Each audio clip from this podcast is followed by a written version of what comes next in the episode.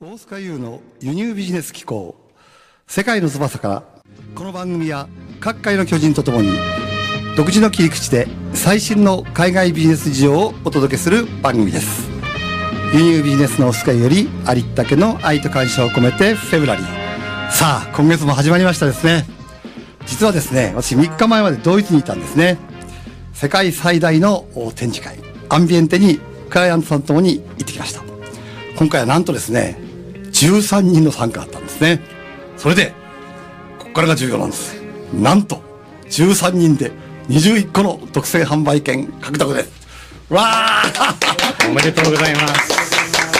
と一話だけで盛り上がっておりますが はいということでですね、えーこの講座ね2007年からもう始まったんですけども12年間でね今現在まで856人の方を成功に導いているということですね一人で喜んでおりました私の不敗伝説はまたも続いたということですねさあ今日もですね素敵なゲストをお招きしています国際的ベストセラー作家でそしてなおかつですね、一般社団法人お金のソムリエ協会会長でいらっしゃいます、坂下仁さんです。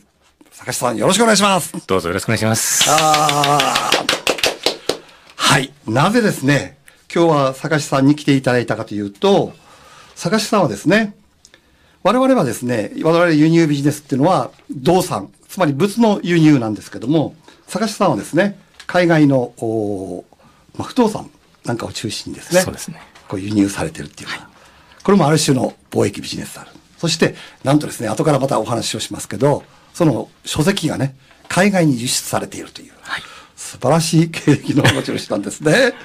はい。ということでですね、ご紹介していきたいと思うんですけど、坂下さんはですね、大手銀行員時代、まあ、いわつまりサラリーマンですよね。その時代に株取引でね、莫大な借金を抱えられたということですね。でそれをなんとね、こう、自己破産寸前まで行ったんですけど、たった5年で、たった5年ですよ。借金を全額返済して、なおかつ、今現在ですね、数億円の資産をか気づかれているというとんでもない方なんですよね。そして、現在はですね、国内は輸入及ばずね、まあ、ハワイとかアメリカ、そしてイギリス。で、今年はこのフランスなんかにもですね、その活動の幅を広げていくということなんですね。さらには、現在まで6冊の本を出版されているんですけども、その代表的なね、シリーズがなんと11万部、そして累積で17万部という実績の持ち主なんですけども、日本だけじゃなくて、世界最大の本の展示会と言われるフランクフルトのブックフェアってのがあるんですよね。そちらに出版社さんのオファーを受けて出展をされて、そして輸出してるという、まさにこのお海外ビジネスを体現されている方なんですね。そんな海外でも活躍されている坂下さんより今日はですね、世界で活躍する秘訣を根掘り葉掘り と聞いて、本当のこと喋らないは返さないつもりで インタビューをしたいと思うんですね。さて、じゃあ坂下さんよろしくお願いします。はい。よろしくお願いします。まずですね、こういったその絶対絶命のね、はいピンチですよね。そうですよもうね。数億円の借金ですかね。サラリーマンで数億円の借金ったら普通はもうどうにもいかないですよね。それを、たった数年でね、5年で、元に戻すところか、数億円の資産を築いた、その最大の要因、いきなりなんですけどね、確信に入っちゃう感じなんですけ ど、いきなり聞いちゃいます。はいはい。はい。あの、一言で言うとですね、ええそのどん底の時にですね、うんお金のソムリエメソッドっていう方法を、お金をソムリエ目指って。はいええ。思いついた、気づいたんですねうん。えそれがもうとにかくポイントですうね。はい。ーんお金のソムリエメソッドメソッと、ドはいまあ具体的に言うとどういう、はい。ええあの、これ三つのですね、えーパーツから出来上がってるんですけどもうん、一、つがマネーメソッド。マネーメソッド。はい。はいで、二つ目がですね、えー夢実現メソッド。夢実現メソはッいドですね。はい。えー三つ目が、妻社長メソッドなんですね。この本が最初ですからね、探してるん そうからはい。はい。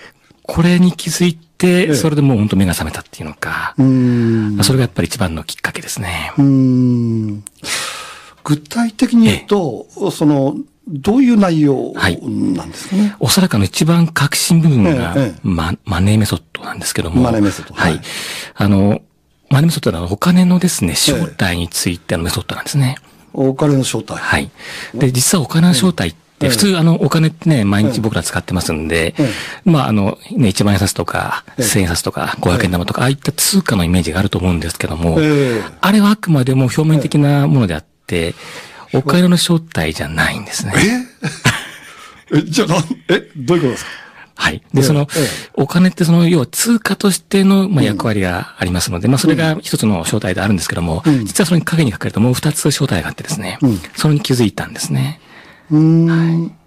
でそそれは何ですかはい。で、一つがですね、ええええ時間なんですけども、時間もうはい。で、もう一つが、えー感謝の気持ちですね。感謝の気持ち。はいあ、これはなんとなくわかるような気がします、わかります嬉しいなうん。これはわかりますよね。はい。この感謝の気持ちに気づけたから、うんえー実は、あの、まあ、大逆転ができたというかですね。おーまあ、感謝の気持ちとすごくなんかファジーな感じがするんですけども、なんかこう抽象的なイメージ。そうですよえね。えで、もうちょっと詳しく言うとですね、その感謝の気持ちを、え誰もで、誰もがわかるように、客観的に見える化したもの、数値化したものが、お金ですと。はいはいはいはいはい。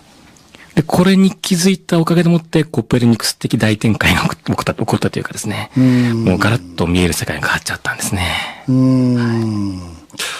そうすると、まあそういう話に気づいて、ええじゃあ、まあ気づいてもね、ええそれは、まあ非常に抽象的な概念じゃないですか。そうですね。それ、坂下さん的には、そえのえ具体的な行動レベルで、ええ。その時に何をしたのか、じゃあそこ、そこを教えてください。はい。で、まさにですね、その、お金の正体が感謝の気持ちだと分かるとですね、何かこう、人様にうん価値を提供して、貢献して、あーでそうです、喜んでくれると、それになったお金がもらえるっていうことになってくるんですね。うんまあそうですね。 そうですよね。はいはい、その通りで、ですねそれまでの僕っていうのは実はその、お銀行員としてのいろんなこう、ええお金の知識を駆使して、ええノウハウを駆使していけば、えー儲かると思ってたんです。そうじゃないんだと、うーん。いうに気づいたんですね。うーん、そこ深いなで、それでもって、その、あの、その発、その気づきに基づいてやったのが実はまあ、えー大家業、不動産投資なんですけれども、うーん。大家業としてその、えーテナントさんとかが喜んでくれるようなああ、そういうことで物すね。件をなるほど。探してきて、そういうあれにすると、えー感謝してもらえて、お金がもらえると。いいうことに気づいてですね、あ、これだと。おお、それ不動産に行ったのはどういう理由ですかこれはですね、え僕えその当時あのずっと、えー法人向けの融資を担当してたんですね。あ銀行でね。銀行でですうんなるね。ほど、なるなほど。ので、その、必ず融資するときにやっぱり不動産担保を取りますので、えあーどういう物件が銀行が喜んで担保として取ってくれるかなとかですね、わかるんですね。なるほど。はい。で、あの、資金とか、まあ、なるほど。 そうなんです。そういうことですね。そこなんです。ああ。じゃあ、銀行員のキええャリアが生かされたってことなんですまさにそうなんですね。こう、普段銀行員としてやっていた、まあ、融資業務とかですね、うえ資金、資金売りとかですね、うんえそういったノウハウと、そのお金の正体をガッチャンコした、えー、打った感じのとこガッチャンコした んですね。かこれですそうですそうです。なるほど。はいじゃあ、そこから始まったってことですかまさにそこからなんですね。不動産を、はい。じゃあ、その、そもそもね、ええ皆さん不思議に思うと思うんですけど、はい借金を抱えてるってことはお金がないわけじゃないですか。そうですね。そこでその不動産投資に書かれるっていうのは、そこなんか秘密あるんでしょ秘密があるんですよ。あるありますよね。あるんですよ。そこを言わないとまずいあ、ですそよねっ。か、そうです ね言。っちゃ言っちゃうとま ずいから。いや、わずかないですけども。ええいや、実はですね、ええあの、銀行がですね、え融資する唯一の、こう、個人事業とか、ええまあ、スモールビジネスが、大家業なんですよ。まさにん、大家業。要はですね、ええ銀行って、あの、石橋叩いて渡るのが銀行なので、ええであすの、ね普通の事業には融資しないんですよ。ええしないんです。本当にあの、大きな企業でない限り、実績がないない限り融資はしないんですけども、唯一、大家業不動産投資だけは融資してくれるんですよ。え、誰、誰に対してもですか基本は、あの、まあ、普通に仕事してる人だったら融資してくれます。そうですか。そうなんです。なので僕みたいな状況にあってもですね、おほとんどのお金借りれたんで、あの、全く問題なくできたんですんね。ってことはええ、会社員の身分を置いたまま始めたと。副業で始めたってことですかそうなんです。で、もちろんあの、銀行員、その、まあ、公務員もそうですけども、おー銀行員も副業禁止ですので、え私個人としてはできないんです。えなるほど。そこで登場するのがこの、それでこれになるんですそうね。なんです。今すぐ妻を社長にしなさいと。マジで、これ、本屋でね、ええあの、こう、棚にかかってんの見て、えっと思って ね。たまたまうちもそうなんですよね。あ、そうですよね。そのうん奥そう様そはれ社長ですよね。そう、それでね、あの、ええ驚いたんですよね。で、これを読ん だ。もう実践されてたわ けですね。たまたまなんですけどね。なるほど。なるほど。それで奥様をはい。社社長にされて、そうなんです優秀を受けてってことですか。そうなんです。まあ、もともとあの、お金の、そういう正体が、まあ、感謝の気持ちですのえで、えあの、そうである以上、自分が裕福になるんじゃなくて、妻を裕福にしましょうと。いうふうに繋がっていくんですね。ほとはい。そういうことなんです、ね。そうなんです。それが、その、お V 字回復していくまあ、原点ですね。原点なんですね。そうですねそうですか。わかりました。じゃあ、そういう形を積み重ねていって、それが、まず国内から、まあ、海外につながっていくっていうことそうなんですね。よ。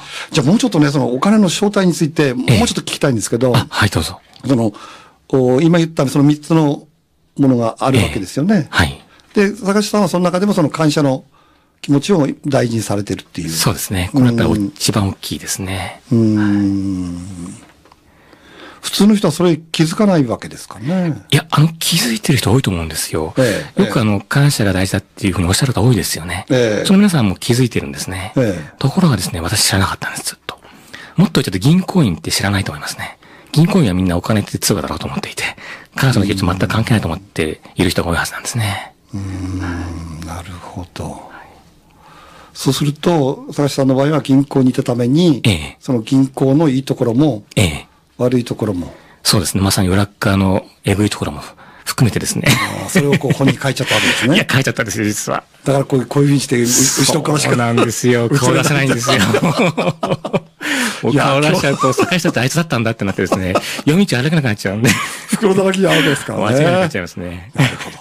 皆さん、こう視聴者の皆さんいかがですかこれ今ね、あの、本当に身を削ったノウハウをですね、 皆さんにお届けしているということなんですよね。そうですね。それじゃあですね、えーあっという間に前半終わりに近づいてきてるんですけど、じゃあここでね、えーリクエスト曲をあおはい一つお願いしたいあと思うんですね。はい。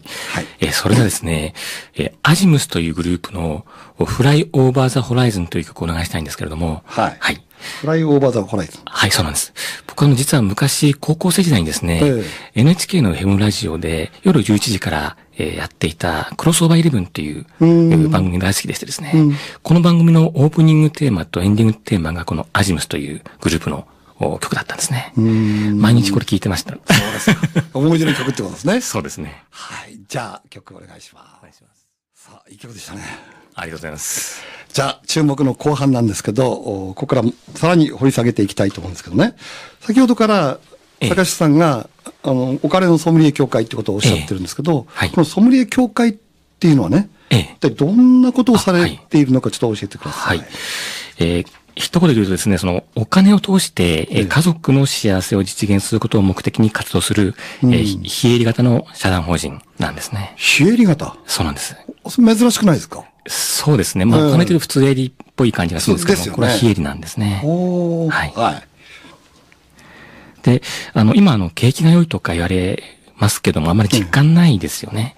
うんまあ、た、多分そうないですよね。あと、まあ、老後不安とか年金不安もそれはあ多いりでますすし。ねはいはい。で、実はその、過去20年間のですね、統計を金融庁が調べたらしいんですよ。えそうしたらですね、なんとあの、アメリカ人は20年間で3倍金融資産を増やしてるのに、日本人はその半分も増やせてないえなんでですかってそれ分かったんですよえ。気になりますよね、理由ね。うんなんでですかで、金融庁よく4つ理由があって、ええ特に大きいのがですね、一つがまあ日本人ってお金の教育を子供の頃受けてないですよね。やらないですよやらないですねお金不浄のものとかね。そうですよねそういう話でも、こう、な禁んか句こにうなってますよね。そうですよね。こう、うんこう、変なハードルがありますよね。ありますありますで、もう一個はですね、これがすごい恐ろしい理由なんですけれども、あの、実はその金融機関が、うんお客さん、僕たちのその資産係数よりも、えー自分たちの手数料稼ぎを重視したからだ って、それ言って大丈夫です か金融庁がそういう、あの、森、森長官がそうおっしゃってるんですよ。はっきり何回も言ってるんですよ、これ。森長官が。ええーって感じですよね。いや、これじゃ顔出せませんよね、絶対いにやね。ーまあ、これ森長官が言ってるんですけど。はいいや実際僕自身もあの、銀行時代にその片棒を担いでガンガンやってましたんで、よーくわかるんですね。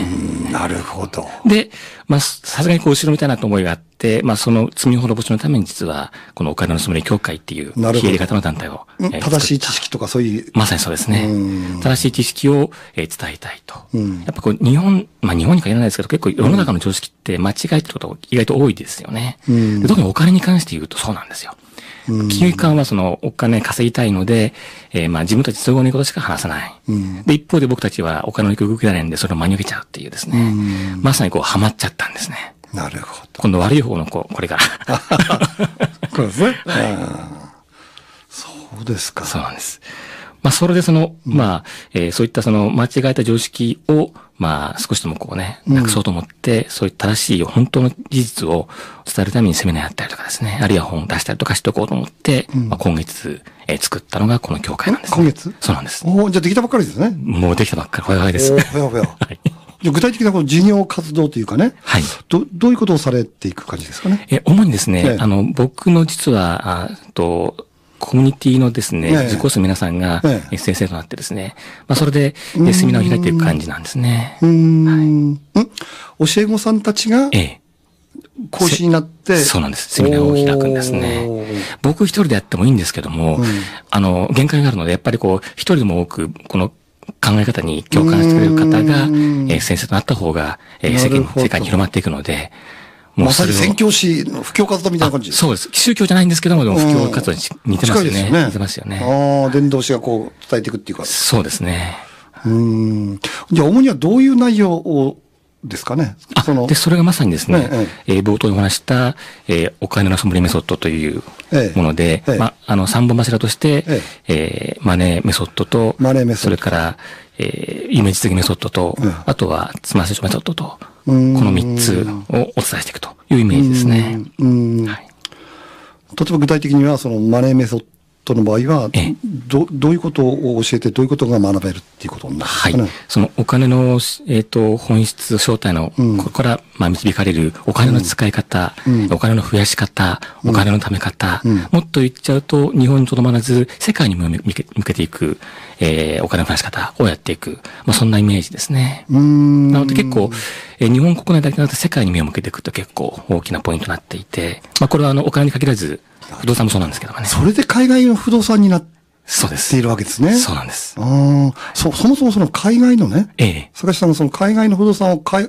買おうと思ったきっかけは何ですかきっかけはですね、もうちょっと恥ずかしい話なんですけど、ええ実はあの僕も妻もですね、ええハワイが好きなんですよ。お私も好きです よ。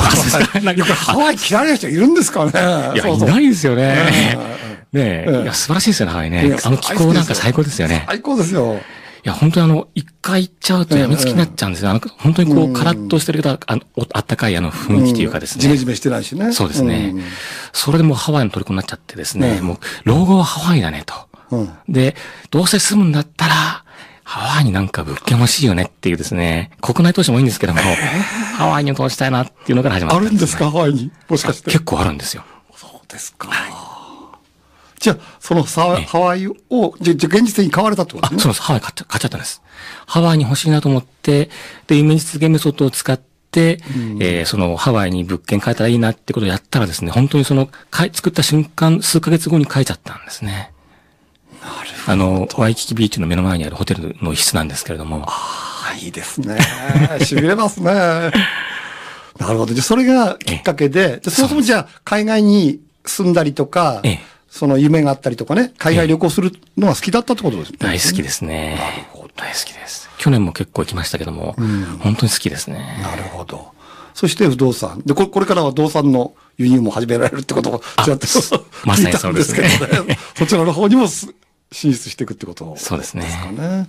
それも今回のそのソムリエ協会の中に入ってるんですかね。あ、もちろんです。うんあの、一応さの三本柱として考えているのが、えーまあ、副業という意味ではですね、うんさっきお話した三本柱の上に乗っかる、器の中に乗っかる、えー副業の三本柱があってですね、ええその一つが、まあ、海外不動産も含めた不動産。不不動産。で、二つ目がまさに大塚さんのやってらっしゃる、えー輸入ビジネスですね。うんで、三つ目が、えー情報ビジネス、情報発信する、まあ、セミナー講師やったりとか、うんあるいは、えっ、と、本を出版したりとかですね。なるほど。はい。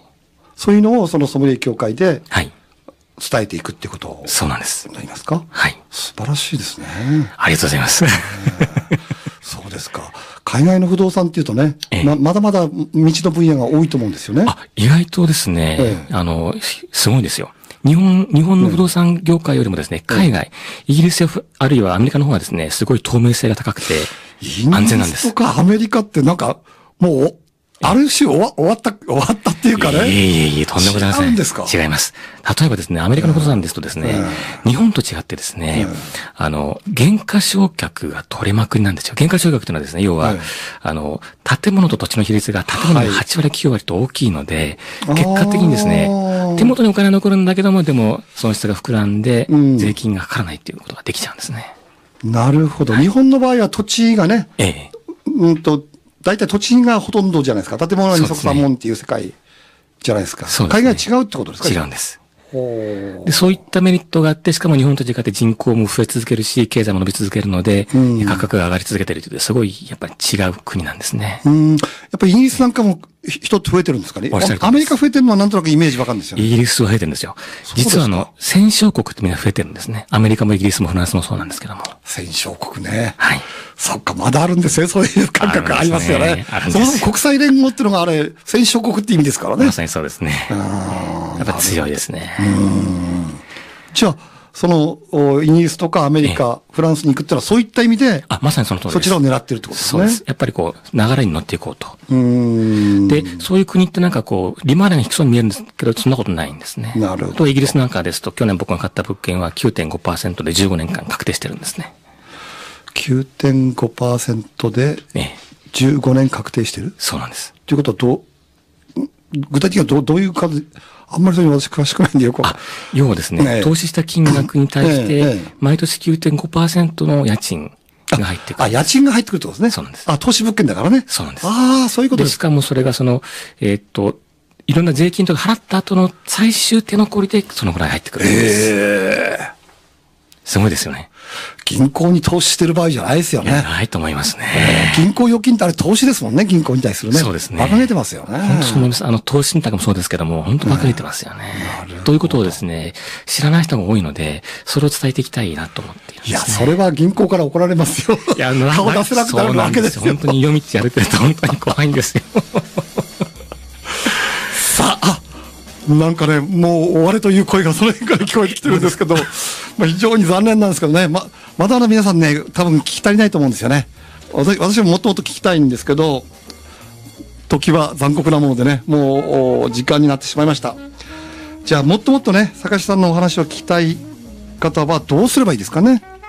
はい。あの、ネットでですね、はいお金のソムリエでググっていただければ、それで。お金のソムリエうんヒットしますでヒットするんですね。はい。でそちらに連絡すればその、はいおソムリエ協会のこととか、そうですね坂下さんのに連絡がつくってことですはいね。、大丈夫です。はい、ということですね。皆さんいかがでしたでしょうかいろいろ勉強になりましたよね。はい、ということで、えー本当に残念なんですけど、おーこちらで終わりにしたいと思います。